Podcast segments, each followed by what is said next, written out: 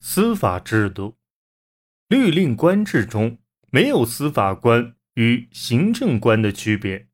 行政官署同时也就是法院，法院是有等级的。下级法院在地方上是郡司，在京城则是各司，其上级在地方上是国司，在京城则是刑部省，在上面。则是太政官、天皇，刑罚分台、杖、徒、流、死、五等。台是用竹鞭抽打，鞭打次数从十至五十分为五等。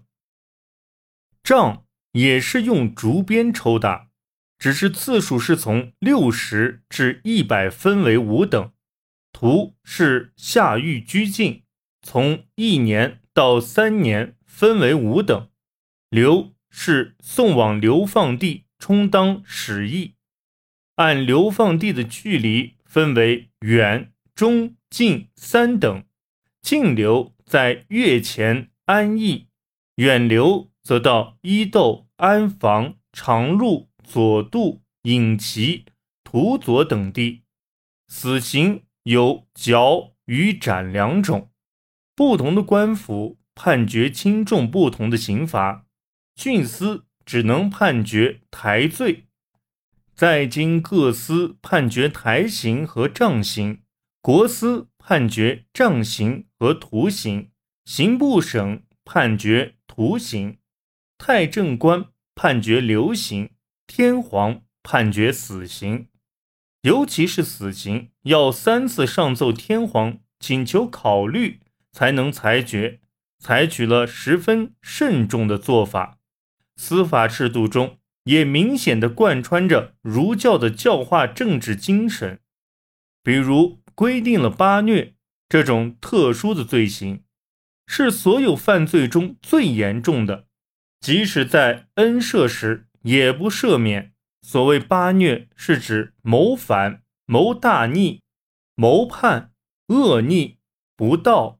大不敬、不孝、不义，这里充分体现了儒教的家族道德和社会秩序的观念。另外，还不应忽视法律的阶级性，即对上层阶级触犯刑律而量刑时，明显的酌情轻减。最有资格接受减刑的，称为六义，即义亲、义故、义贤。亦能亦功亦贵，六亿以下而有未阶者，也可以按其未阶减刑。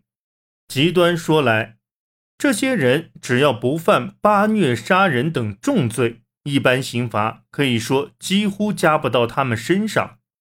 他们只是通过解任、免职等降低其位阶，辞官视同他们服徒刑以下的刑罚，其他的罪行。也可以刻意叫做“熟铜”的罚金来抵偿。